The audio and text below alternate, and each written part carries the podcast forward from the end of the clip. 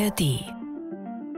Das hier ist die Doku, ich bin Johannes Nichelmann. Stellt euch vor, ihr geht in eine Bar und ihr möchtet etwas trinken, aber auf der Karte steht einfach nur Alkohol. Nicht Bier, nicht Wein, nicht Schnaps. Um rauszufinden, wie die Wirkung von diesem Alkohol ist, gibt es nur eine Möglichkeit. Ihr müsst den Alkohol bestellen und probieren. Theoretisch ist von einem leichten Schwips bis zum Vollrausch mit Blackout und Alkoholvergiftung alles möglich. Wer würde das machen? Wer illegale Drogen konsumiert, so wie das jeden Tag in vielen Clubs Berlins passiert, der steht aber im Grunde vor genau diesem Problem. Man kauft eine Pille oder ein Pulver, ohne zu wissen, was wirklich drin ist und wie stark der Stoff ist. Nicht mal auf Erfahrungswerte kann man sich verlassen, weil man nicht nachvollziehen kann, ob eine ähnlich aussehende Tablette oder ein Pulver vom selben Dealer aus demselben Labor stammt. Dass das ziemlich gefährlich ist, ist klar. Man kann Pech haben und eine Substanz zu sich nehmen, die man eigentlich gar nicht nehmen wollte, oder man kann sich ziemlich leicht überdosieren. Weil viele Leute in Berlin aber trotzdem Drogen nehmen, gibt es hier seit dem Sommer 2023 Drug-Checking. Das soll das Risiko von illegalem Drogenkonsum verringern. Wie das Berliner Drug-Checking-Projekt genau funktioniert und warum es 30 Jahre gedauert hat, bis Drug-Checking in Berlin endlich möglich war, erzählt Marlene Halser in ihrer Die Doku-Folge.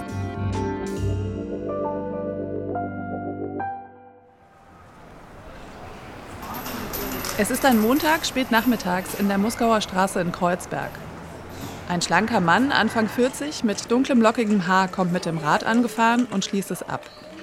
Er sieht freundlich aus, aufgeschlossen. Nicht so, als hätte er sein Leben nicht im Griff. Hi, Hallo. du wolltest zum Drug-Checking, ne? Richtig. Ich glaube, das ist hier im Hinterhof. Okay. Der Mann, den ich treffe, möchte anonym bleiben. Nennen wir ihn Daniel. Das, was Daniel vorhat, hat mit illegalen Drogen zu tun. Ich bin mit ihm verabredet, um ihn zum Drug-Checking zu begleiten. Unter Drug-Checking versteht man die laborgestützte Analyse von illegalen Drogen zum gesundheitspolitischen Schutz von Konsumierenden. Dazu gehört auch ein Beratungsgespräch. Wer Drogen illegal gekauft hat, kann sie seit Juni 2023 in Berlin bei drei Abgabestellen anonym und straffrei abgeben. Dann werden die Substanzen kostenlos im Labor des Gerichtsmedizinischen Instituts getestet. Es geht darum zu erfahren, welche Wirkstoffe die Drogen tatsächlich enthalten und in welcher Konzentration. Denn solche Informationen stehen Konsumierenden, die auf dem Schwarzmarkt Drogen kaufen, nicht zur Verfügung. Bis dieses Angebot in Berlin endlich möglich war, war es ein ziemlich weiter Weg. Aber dazu gleich mehr. Denn jetzt ist Daniel beim Aufgang des Hinterhauses angekommen. Im ersten Stock öffnet er eine schwere Metalltür. Dahinter liegt das Büro der Drogen- und Suchtberatung Misfit. Die gehört zu Vista GmbH, einem sozialen Träger der akzeptierenden Drogenarbeit in Berlin. Hi. Hallo. Hi. Kommt gerne mit mir mit. Tizian Kessler ist Sozialarbeiter. Er führt Daniel in ein schlichtes Büro und nimmt hinter seinem Schreibtisch Platz. Gerne so vorne Platz. Daniel hat sich auf den Stuhl vor dem Schreibtisch gesetzt, sowie zur Anamnese beim Arzt. Ich bin Tizian, du musst mir nichts sagen. Willkommen beim Drug-Checking. Hallo. Hi. Du bist das erste Mal beim Drug-Checking? Richtig. Okay, alles klar. Dann möchte ich dir einmal kurz den Ablauf erklären. Daniel bekommt einen Code, um seine Probe anonym abgeben zu können. Darüber hinaus werden keine Daten gespeichert.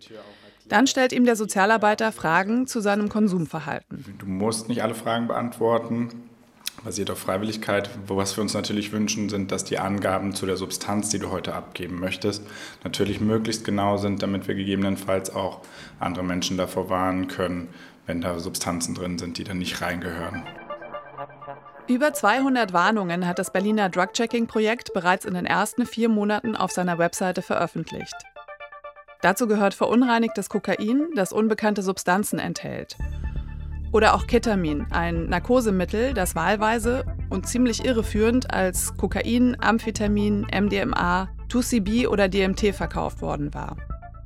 Wer sich also aufputschen oder eine psychedelische Erfahrung machen wollte, lief Gefahr in der Bewusstlosigkeit zu landen, im sogenannten K-Hole. Auch deshalb, weil man Ketamin viel vorsichtiger dosieren muss als die meisten anderen Substanzen. Die häufigsten Warnungen aber gab es zu Ecstasy-Tabletten mit hohem oder extrem hohem MDMA-Gehalt. Darunter auch immer wieder blaue Pillen mit einem Totenkopf-Symbol in der Prägung. Blaue Punisher. Im Sommer 2023 starb ein 13-jähriges Mädchen in Mecklenburg-Vorpommern nach dem Konsum einer solchen Pille. Was ebenfalls häufig zum Testen abgegeben wird, ist eine Substanz namens Mephedron oder auch 3-MMC. Eine Droge, die erst seit kürzerer Zeit in der Berliner Partyszene kursiert. Sie soll aufputschend und stimulierend wirken, ähnlich wie MDMA, also Ecstasy. Auch hier waren laut den Testergebnissen aus dem Labor häufig andere chemische Zusammensetzungen im Umlauf. Also nochmal was anderes als Mephedron. Wir brauchen Drug-Checking, weil die Produktionswege der Substanzen, die Menschen regelmäßig konsumieren, völlig unreguliert sind. Also es gibt gar keine Verfahren, die regeln, was da rein darf und was da nicht da rein darf. Und es gibt starke Verunreinigung und das bedeutet ein hohes gesundheitliches Risiko für die Konsumentin. Das ist Nina Pritzens. Pritzens ist Geschäftsführerin von Vista, einem der drei Träger, die das Berliner Drug-Checking-Angebot umsetzen. Den Einwand, die Menschen sollten doch einfach keine illegalen Drogen nehmen, um sich selbst nicht zu gefährden, hat sie schon oft gehört.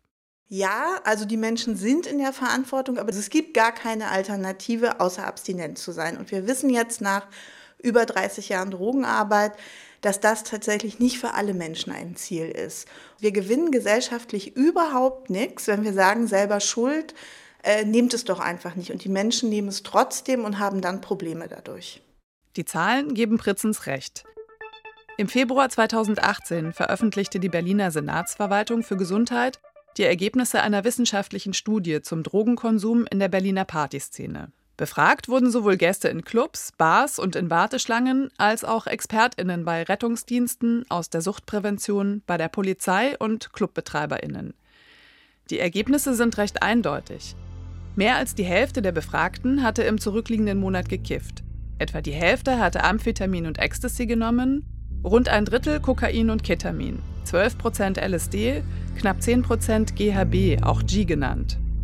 Was ebenfalls in der Studie steht, 15% wünschen sich ganz explizit Drug-Checking, also die Möglichkeit, auf dem Schwarzmarkt gekaufte Drogen testen zu lassen. Und dann steht da auch, und das widerspricht einem häufigen Klischee, bei den allermeisten Befragten handelt es sich nicht um Süchtige, sondern um Freizeitkonsumenten.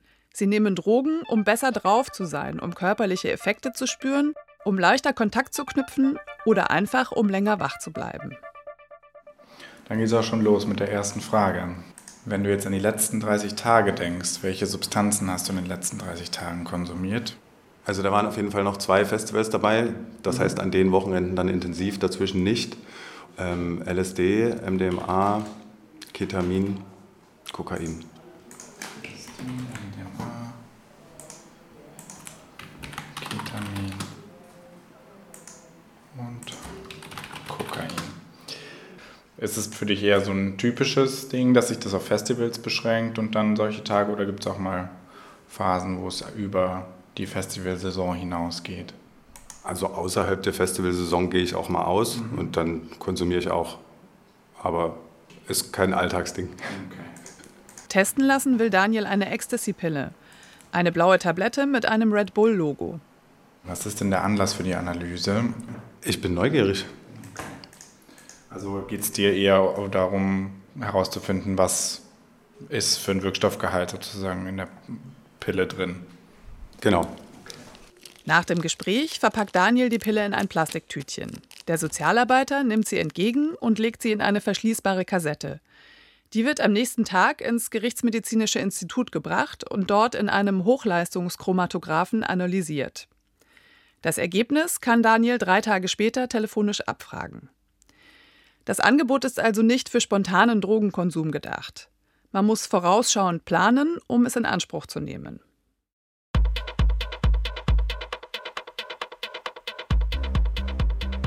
Die Idee, nachdem das Berliner Drug-Checking seit Sommer 2023 funktioniert, ist alles andere als neu. Mitte der 90er Jahre, also vor mittlerweile fast 30 Jahren, gab es Drug-Checking schon einmal in Berlin, für gut anderthalb Jahre. Damals wurde die Laboranalyse von Drogen allerdings aus der Techno-Szene heraus organisiert. Als Grassroot-Initiative, wenn man so will. Also mein Einstieg war schon im Jahr 1995, 96 beim Verein Eve und Rave. Das ist Tibor Harrach. Anfang 60, graues Haar, blaue Augen. Harrach ist Pharmazeut. Drugchecking begleitet ihn schon sein halbes Leben. Mittlerweile arbeitet Harrach bei Vista und ist beim Berliner Drug-Checking-Projekt für die Auswertung der Laborergebnisse zuständig. Er schreibt Bewertungen und gibt Hinweise zur Schadensminimierung beim Konsum. Mitte der 90er Jahre aber, also mit Anfang 30, forschte Harrach an der Uni und war Vorstand des Vereins Eve und Rave. Das ist ein Verein, der sich aus der Techno-Szene heraus gegründet hat, weil wir eben so Defizite festgestellt haben, was Information, Prävention, Beratung betraf zu Partydrogen. Das war damals was völlig Neues. Und haben festgestellt, dass viel über Ecstasy gesprochen wird, aber keiner so genau weiß, was da tatsächlich in den Tabletten und Pulvern drin ist. Ende der 1980er, Anfang der 1990er Jahre, kurz nach dem Mauerfall, das war eine wilde, eine freie Zeit in Berlin. Die Partyszene blühte auf, überall gab es Clubs, illegale und halblegale in den verlassenen Gebäuden im Osten der Stadt. Zu dieser Zeit wurde auch die Partydroge Ecstasy in Berlin ziemlich populär. Und weil Harrach und seine MitstreiterInnen schon damals wissen wollten, was in den Drogen eigentlich drin ist, waren sie auf der Suche nach einem Labor, das die auf dem Schwarzmarkt gekauften Substanzen analysieren konnte. Was damals zustande kam, war eine ziemlich ungewöhnliche Allianz. Mein Name ist Fritz Pragst und ich bin jetzt ähm, 82 Jahre alt und beschäftige mich mit forensischer Toxikologie unter anderem. Fritz Pragst, ein nach wie vor ziemlich fitter älterer Herr mit Hörgerät, leitete von 1998 an die Abteilung Forensische Toxikologie am Rechtsmedizinischen Institut der Charité.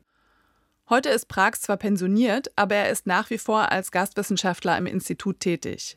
Er besucht Fortbildungen und interessiert sich weiterhin aus toxikologischer Sicht für Substanzkonsum. Für das Interview besuche ich Pragst in seinem Sommerhaus in Birkenwerder. Wie sind Sie denn zum Thema Drug-Checking gekommen? Also eigentlich kamen die Kollegen von Eve und Rev zu uns mit der Bitte, ob wir das nicht übernehmen konnten, könnten, die Untersuchung von Drogen auf deren Inhaltsstoffe. Und äh, wir waren interessiert, eigentlich auch Kontakt zu bekommen zu der Szene, um mal zu sehen, was läuft da eigentlich, welche Eigenschaften haben die Substanzen. Ein, es war ein ganz besonderer Grund, weil wir uns mit Haaranalyse beschäftigt haben und wir würden gerne sehen, welcher Zusammenhang existiert zwischen der Menge der aufgenommenen Drogen und dem, was wir nachher in Haaren wiederfinden. Und man hat allgemein auch äh, über die Polizei und so keinen Eindruck, was die wirklich nehmen, während wir bei Eve und Rave dann die Möglichkeit gesehen haben, dass dort äh, relevante Daten über die Menge und den zeitlichen Verlauf der Drogen bekommen konnten. Ein paar Raver, die ihre Drogen testen lassen wollen, und ein pragmatischer Wissenschaftler, der wissen will, wie lange man die verbotenen Substanzen in Haarproben nachweisen kann. Damit lief das erste Berliner Drug-Checking-Projekt 1995-96 erstmal ziemlich unkompliziert an. Eine Voraussetzung war, dass wir die Erlaubnis hatten, mit Betäubungsmitteln umzugehen. Das ist ja normalerweise verboten durch das Betäubungsmittelgesetz. Aber wir haben als Rechtsmedizinisches Institut, speziell mit meinem Namen, war ich der Betäubungsmittelverantwortliche des Instituts. Und dafür hatten wir die Möglichkeit, unter bestimmten Voraussetzungen, also Verschluss und sowas alles, damit umzugehen.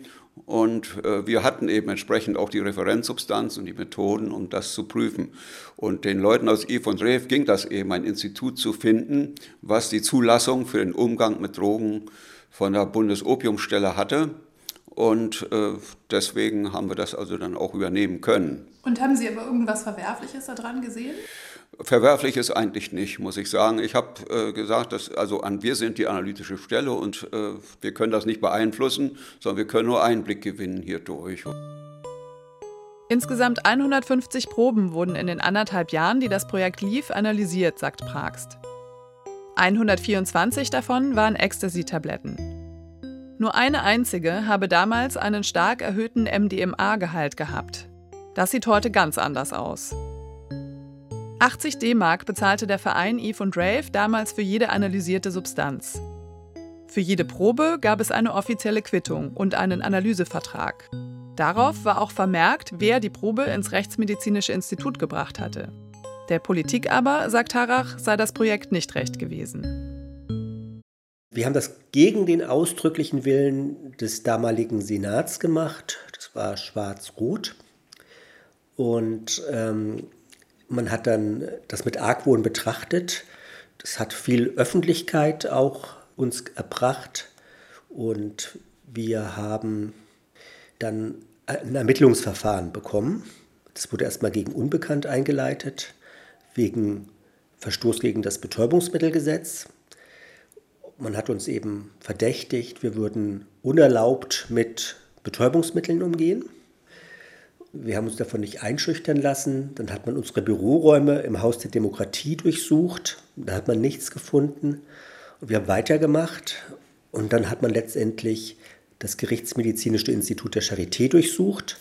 Fritz Bragst erinnert sich noch ganz genau an diesen Tag. Überraschend stand irgendwann mal zwei Polizei, also äh, Beamte, das heißt ohne, ohne unter, nicht mit Uniform, aber zivil, waren bei uns und äh, wir wollten die Daten, also die, diese Akten und die Unterlagen über dieses Drug-Checking haben. Mhm. Dann bin ich also zum Institutsdirektor gegangen und habe gesagt, hier sind zwei Polizisten und ich bin der Meinung, wir haben ärztliche Schweigepflicht als Institut und wir können diese Dinge nicht rausgeben. Ich hätte auch ein ganz schlechtes Gewissen gehabt, wenn ich das einfach so rausgegeben hätte, weil ich auch Vertrauensverhältnis zu diesen aufgebaut hatte. Und deswegen haben wir das verweigert. Und dann kamen die nach kurzer Zeit wieder mit einem Durchsuchungsbefehl und haben gesagt, also gut, dann müssen wir bei Ihnen die Räume durchsuchen. Wir haben ja außer den Todesfällen haben wir die klinische Toxikologie für die Charité gemacht. Und dort kamen auch illegale Drogen natürlich gar nicht mal so selten vor. Und dort kamen Namen vor und dort existiert auch die Schweigepflicht. Das heißt, der Umgang mit Drogen war ja auch diesen Leuten, die da nun eingeliefert wurden, verboten. Und äh, insofern konnten wir nicht solch eine Durchsuchung zulassen, ohne weiteres. Und dann habe ich nochmal mit dem Institutsdirektor gesprochen und dann haben wir gesagt, gut, wir geben die Dose heraus. Und ähm, natürlich mussten wir dann Yves und Rev informieren davon, dass diese Dinge jetzt beschlagnahmt worden seien. Und die haben natürlich streng protestiert dagegen, also dass es also Polizei durchsucht, Rechtsmedizinisches Institut und sowas ging da um. Also wir haben es letztlich freiwillig herausgegeben, um schlimmeren Schaden zu vermeiden. Gegen Tibor Harrach wurde damals nicht ermittelt, wohl aber gegen seine Kollegen, die die Proben ins Labor gebracht hatten. Das Gericht entschied jedoch letztlich, die Sache einzustellen. Wir sind sehr hochrangig vertreten worden durch Professor Nestler und Professor Herzog. Zwei renommierte Strafrechtsprofessoren. Cornelius Nestler ist außerdem Mitglied im Schildower Kreis. Das ist ein Expertennetzwerk, das gegen das Verbot bestimmter Drogen argumentiert, die in Deutschland dem Betäubungsmittelgesetz unterstehen. Die haben eben dargelegt, dass es kein Besitz ist, wenn man Proben entgegennimmt und sie immer und immer nur ins Labor bringt. Und dementsprechend haben dann die Gerichte auch ihre Entscheidung gefällt. Sie sind also der ähm, Empfehlung der, unserer Anwälte gefolgt und haben keine Gerichtsverhandlung eröffnet. Ja. Damit sozusagen die Legalität dieses Prozesses festgestellt. Dazu muss man wissen, Drug-Checking an sich ist formal in Deutschland nicht verboten. Bis zum Sommer 2023 gab es schlicht gar keine gesetzliche Regelung dazu. Bis auf eine Ausnahme. Ausgerechnet in Drogenkonsumräumen, das sind spezielle Räume, in denen suchtkranke Menschen saubere Spritzen und Alkopads zum Desinfizieren bekommen. Ausgerechnet dort ist Drug-Checking bis heute verboten. Trotzdem war die juristische Lage zum Thema Drug-Checking lange umstritten weil der Besitz von sogenannten Betäubungsmitteln ist natürlich sehr wohl verboten. Entsprechend stimmten nicht alle staatlichen Stellen mit der Beurteilung der beiden Strafrechtsprofessoren und des Berliner Gerichts überein. Unsere Hoffnung war damals, in dem Zeitraum, wo die beiden Gerichtsentscheidungen sozusagen getroffen worden sind, kam es ja dann auch zu einem Regierungswechsel. Die Regierung Kohl war abgewählt. Und die hatte ja sozusagen diese pleierne Drogenpolitik, ähm, die das Land überzogen hat, ähm, kultiviert. Und wir haben dann eben gehofft, in dem Zuge, dass da Reformbedarf besteht und dass da im Koalitionsvertrag damals ja auch zwischen Grünen und Roten entsprechende Programmpunkte eingebracht worden sind, dass da auch Drug-Checking dann realisiert werden kann. Zumal ja in ganz Europa, also zum Beispiel in der Schweiz oder auch in Österreich und in vielen anderen Ländern Mittel- und Westeuropas Drug-Checking-Programme in der Zeit entstanden sind. Ne? Und wir haben dann auch Gespräche geführt mit dem Bundesministerium für Gesundheit, haben sogar den Auftrag erteilt bekommen, so ein Konzept zu schreiben. Das haben wir getan. Die grüne Andrea Fischer war damals Bundesgesundheitsministerin unter Rot-Grün im Kabinett Schröder. Es war die erste rot-grüne Bundesregierung überhaupt, die da im Oktober 1998 an die Regierung kam. Nach 16 Jahren CDU-Regierung unter Helmut Kohl. Auch die Bundesdrogenbeauftragte war damals eine Grüne, Christa Nickels. Und zum ersten Mal war die Bundesdrogenbeauftragte beim Gesundheitsministerium angesiedelt, nicht wie immer zuvor beim Innenministerium. Genau, mit der haben wir dann auch so Gespräche zu Truck-Checking geführt und mit ihren Ministerialbeamten. Das sah auch erstmal ganz gut aus. Was am Ende dazu geführt hat, dass all diese Gespräche ergebnislos im Sand verliefen, weiß Harrach nicht so genau. Christa Nickels, die damalige Bundesdrogenbeauftragte, hat meine Interviewanfrage abgelehnt. Ein Staatssekretär aber, der damals dabei war, sagt, Nickels habe zu der Zeit an anderen Fronten zu kämpfen gehabt. Da sei das Thema Drug-Checking irgendwann einfach hinten runtergefallen. Wohl auch deshalb, weil klar war, dass das mit der SPD damals nicht zu machen war. Bis heute vertreten konservativ regierte Bundesländer wie Bayern und Sachsen die Auffassung, Drug-Checking führe Konsumierende in die Irre, weil es eine vermeintliche Sicherheit beim Konsum von Drogen vermittle, die letztlich nicht gegeben sei. Deshalb sei es besser, diese Maßnahme gar nicht erst einzuführen. Dem Toxikologen Fritz Pragst jedenfalls wurde eine weitere Zusammenarbeit damals untersagt. Und zwar mehr oder weniger durch die Hintertür, mit Hilfe eines zunächst unscheinbar anmutenden Schreibens.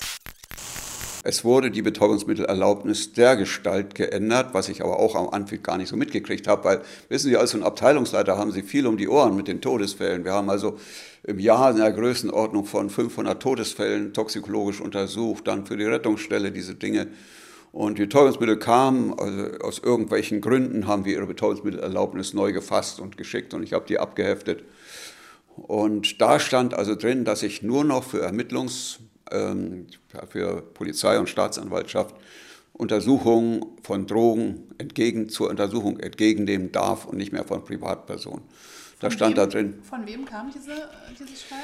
Das ist die Bundesopiumstelle. Die Bundesopiumstelle, die sitzt nach wie vor in Bonn mhm. und die, bei denen muss man also diese Betäubungsmittelerlaubnis ähm, muss man äh, da beantragen und bekommt die dann auch wenn man entsprechend nachweisen kann, dass man sicher mit Drogen umgehen kann, das heißt die Verschlusssicherheit des Instituts und Qualifikation der Mitarbeiter und alles das, da steht man dann gerade dafür und vor allem auch der Panzerschrank, der muss in der Erde verschraubt sein und sowas alles.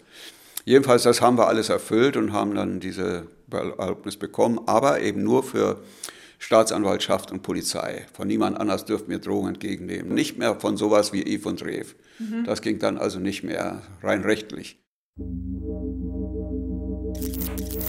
Die besagte Bundesopiumstelle nimmt beim Thema Drugchecking deutschlandweit eine Schlüsselrolle ein. Sie wacht darüber, dass das Betäubungsmittelgesetz eingehalten wird. Und obwohl Drugchecking eben bis auf das ausdrückliche Verbot in Drogenkonsumräumen nie explizit verboten war, hat die Bundesopiumstelle einfach nie einem Institut den Umgang mit illegalen Substanzen zum Zweck von Drugchecking erlaubt. Nicht der Suchthilfe Thüringen, die seit 2021 mit staatlicher Förderung Drugchecking betreibt, und auch nicht dem hessischen Sozialministerium, das bereits im Jahr 2017 ein Modellprojekt aufsetzen wollte. Tibor Harrach aber gab nicht auf. 2007 gründete er gemeinsam mit anderen die Initiative Drugchecking Berlin-Brandenburg, die bis 2011 verschiedene Fachtagungen und Symposien abhielt. Doch dann veränderten sich auch in Berlin erneut die politischen Mehrheitsverhältnisse. Dann kam es 2011 ja zu einer Abgeordnetenhauswahl ähm, wo unerwartet äh, daraus hervorging, eine schwarz-rote Landesregierung wieder zu bilden. Also von der rot-roten zu einer schwarz-roten. Und man hatte zwar im Koalitionsvertrag drin, Tragchecking zu prüfen, aber dem ist man nicht nachgekommen. Also der Gesundheitsminister war Mario Chaya und ich selber hatte bei einer Veranstaltung im Abgeordnetenhaus mit ihm auch das Vergnügen, kurz darüber zu sprechen, zu Truck-Checking. Und das hat er eben von sich gewiesen mit der Begründung, es ist rechtlich nicht möglich. Und auf die Frage, ob es denn rechtliche Prüfung gibt seitens des Senats, hat er das auch abgelehnt. Also ähm, damit war es sozusagen nicht umsetzbar. Und man musste eben warten, bis eine neue, bis sich ein neuer Senat bildet. 2016 dann die nächste Wahl zum Berliner Abgeordnetenhaus. Die Konstellation, die daraus hervorging, war Rot-Rot-Grün. Da wurde wieder Drug-Checking in den Koalitionsvertrag reingeschrieben. Und ähm, die Koalitionäre haben dann auch im Landeshaushaltsgesetz ähm, sozusagen festgelegt, dass da auch Mittel dazu zur Verfügung stehen. Wie viel? Das waren so knapp eine gute 100.000 Euro für zwei Jahre. 2018 hat das Berliner Drug-Checking-Projekt dann formal begonnen, zumindest theoretisch, oder sagen wir die Vorbereitungen dafür. Es wurde ein Rechtsgutachten in Auftrag gegeben, um die Möglichkeiten einer rechtssicheren Zulassung zu klären. 2019 dann wurde die Homepage erstellt und alle möglichen Anschaffungen gemacht. Tresore, die Fotoausrüstung, um die Drogen später für die Warnungen im Netz zu fotografieren und es gab Abstimmungsgespräche mit Polizei, Staatsanwaltschaft und Gesundheitsverwaltung. Auch die Innen- und Justizverwaltung waren beteiligt, denn wie gesagt, der Besitz von sogenannten Betäubungsmitteln ist illegal. Die Konsumierenden, die sind immer durch Strafverfolgung bedroht. Die sind in Besitz der Substanzen und äh, dieser Besitz ist in der Regel auch strafbewehrt. Also es sind Straftäter sozusagen. Und ähm, wenn man Drug-Checking durchführen will, muss man sicherstellen, dass Konsumierende, die jetzt hier in unsere Einrichtung kommen, nicht der Strafverfolgung ausgesetzt sind. Das ist ganz wichtig. Und dazu haben wir eben eine Kooperationsvereinbarung mit der Polizei abgeschlossen, die sozusagen davon absieht, dass hier dann vor den Einrichtungen kontrolliert wird. Viel wichtiger aber war es, nun zum zweiten Mal ein Institut zu finden, das die Laboranalyse machen kann und zwar ohne, dass die Bundesopiumstelle etwas dagegen unternehmen kann. Das ist das Landesinstitut für gerichtliche und soziale Medizin, GERMED. Und ähm, das ähm, eben auch jetzt schon Betäubungsmittel untersucht, Asservate untersucht und üblicherweise übrigens auch Drogentote untersucht. Ja, also was haben die genommen, ähm, warum sind die verstorben? Und, aber auf jeden Fall sind die dazu qualifiziert, Betäubungsmittel zu untersuchen. Und sie haben einen riesen Vorteil ähm, gegenüber anderen Laboratorien, die das vielleicht auch können. Ähm, sie sind eine Landesbehörde. Und damit besitzen sie einen sehr exklusiven juristischen Status nämlich den ähm, im Betäubungsmittelgesetz, dass sie dem Paragraph 4 zugeordnet werden. Wer sonst mit Betäubungsmitteln umgeht, also zum Beispiel ein privates Labor, das braucht eine Erlaubnis nach Paragraph 3 Betäubungsmittelgesetz. Institutionen, die unter Paragraph 4 fallen, brauchen das nicht. Und damit hat die Bundesbehörde, die bisher Drug-Checking am meisten blockiert hat, nämlich das Bundesinstitut für Arzneimittel und Medizinprodukte keinen Zugriff auf das Berliner Drug-Checking-Programm. Doch dann brach das Jahr 2020 an und mit ihm kam Corona. Die damalige Gesundheitssenatorin Dilek Kaleitsche von der SPD hatte alle Hände voll zu tun. Und damit war das Berliner Drug-Checking-Projekt ein weiteres Mal auf Eis gelegt. Die Mittel, die im Senatshaushalt für das Projekt zur Verfügung standen, wurden nicht ausgezahlt. Und als die Pandemie dann so weit überwunden war, dass man wieder an Drug-Checking denken konnte, war kein Geld mehr eingeplant, um die nötigen zusätzlichen Stellen beim Labor zu schaffen. Man hat dann versäumt, rechtzeitig Mittel in den nächsten Landeshaushalt einzustellen für das Labor. Das Labor hat mehr Bedarf an Personalmitteln reklamiert für sich. Und das wurde nicht rechtzeitig eingestellt, sodass wir jetzt in diesem Landeshaushalt dafür erst Mittel zur Verfügung haben. Obwohl das Berliner Projekt also seit 2018 offiziell genehmigt war, war es das Land Thüringen, das im Jahr 2021 als erstes mit einem offiziellen Drug-Checking-Modellprojekt begann. Thüringen hat einen anderen Weg gewählt als Berlin, ohne Labor. Dort sind die Drug-Checker mobil auf Partys und Festivals unterwegs und es sind die Konsumierenden, die mithilfe von Do-it-yourself-Schnelltests, die ein Startup aus Jena entwickelt hat, den Test beginnen. Sie wiegen selbst ab und füllen ihre Proben in die erste Reagenz. Erst wenn sich dadurch die chemische Zusammensetzung verändert hat und die Substanz damit nicht mehr unter das Betäubungsmittelgesetz fällt, übernehmen die Drugchecker die weitere Analyse. Erst als die beiden neuen Stellen im Labor Anfang 2023 besetzt waren, konnten Tibor Harrach und sein Team auch in Berlin endlich loslegen. Das ist natürlich eine sehr unbefriedigende Situation, weil ich glaube ja wirklich an Drug-Checking. Ich habe jetzt gesehen, welche, welchen präventiven Effekt das haben kann und ähm, wie das hilft, auch Schaden von den Leuten abzuwenden. Und das finde ich tragisch, dass man ähm, das sozusagen so lange verhindert hat.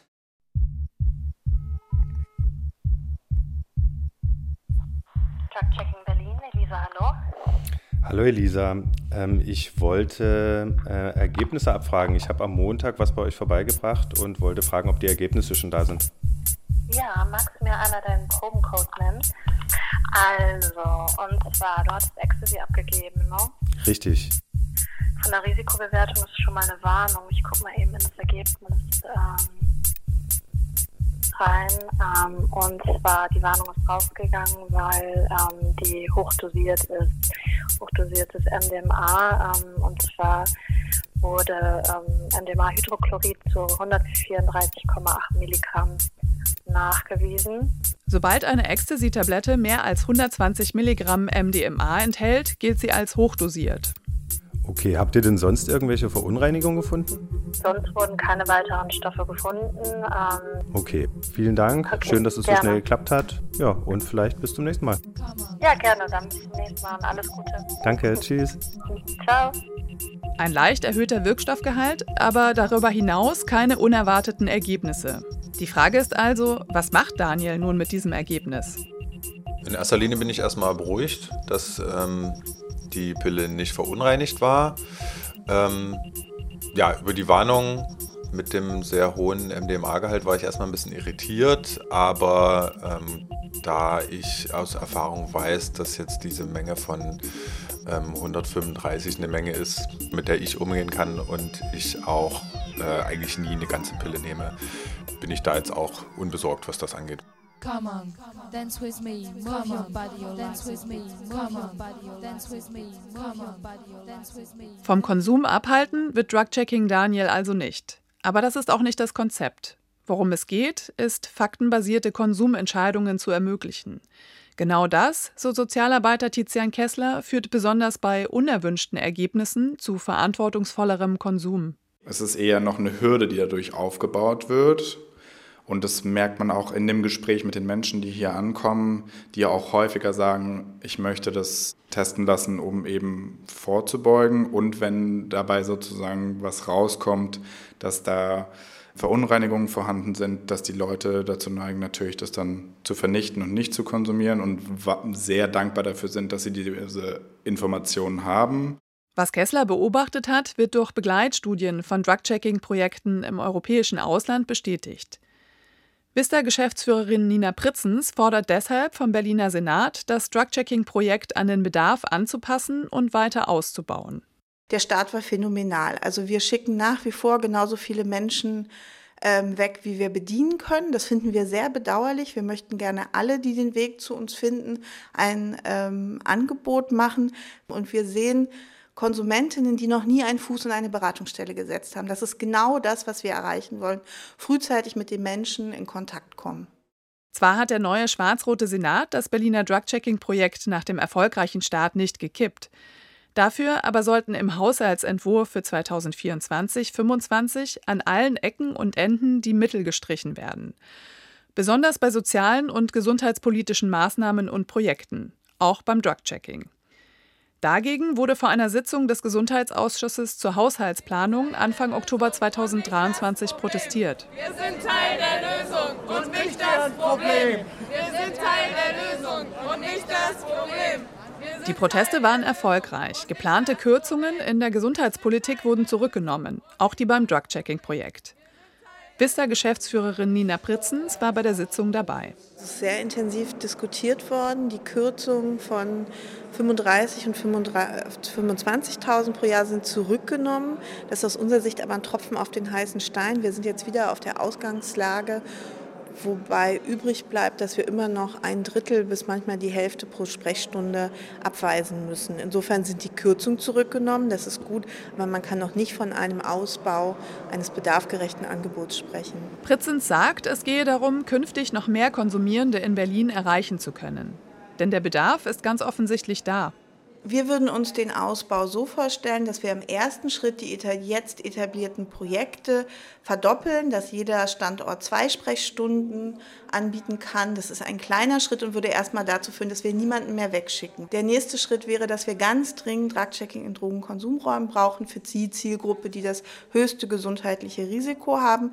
Ein weiterer Schritt ist natürlich für die Risikokonsumentinnen im Party-Setting, die jetzt nicht in die Beratungsstellen kommen, dass wir da ein äh, mobiles Angebot entwickeln müssen mit einem Bus, der extra dafür angefertigt werden muss und wo dann sowohl äh, Mitarbeiterinnen des Labors als auch die Sozialarbeiterinnen, die die Beratung machen können, ähm, jeweils in der Nacht im Berliner Nachtleben im Einsatz sind, wie es ja schon in vielen ähm, europäischen Ländern dazu auch Erfahrungen gibt.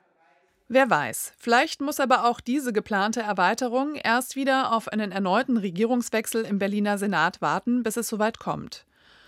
Auf Bundesebene jedenfalls gibt es seit dem Sommer 2023 ein neues Gesetz, das es den Bundesländern ganz offiziell erlaubt, Drug-Checking per Verordnung einzuführen. Die Bundesopiumstelle beim BfArM kann also nun ganz offiziell nicht mehr intervenieren. Come on, dance with me, move your body, dance with me, move your body, dance with me, move your body, dance with me, move your body, Die Geschichte hat euch Marlene Halser erzählt, die auch Regie geführt hat. Redakteurin war Gabriela Hermer. Und zum Schluss noch ein Podcast-Tipp aus der ARD Audiothek. Bei Sucht und Süchtig sprechen Hagen und John über ganz unterschiedliche Aspekte der Sucht. Sie haben sich nämlich in der Drogentherapie in Berlin kennengelernt. Damals waren sie ganz unten, nach vielen Jahren Drogensucht, durch die sie fast alles verloren haben. Zusammen machen sie sich auf den Weg in ein drogenfreies Leben und im Podcast nehmen sie uns alle dabei mit. Wie sich das anfühlt, wieder clean zu sein, wie schwer es ist, sich seiner Sucht zu stellen und wie sich Therapie anfühlt, das erklären euch Hagen und John. Sie wollen denen helfen, die clean werden wollen, denen, die abstinent leben und auch Angehörigen suchtkranker Menschen. Neue Folgen gibt es jeden Donnerstag in der ARD Audiothek und einen Tag vorher, immer mittwochs, findet ihr eine neue Folge von Deep Doku in der ARD Audiothek. Bis dann.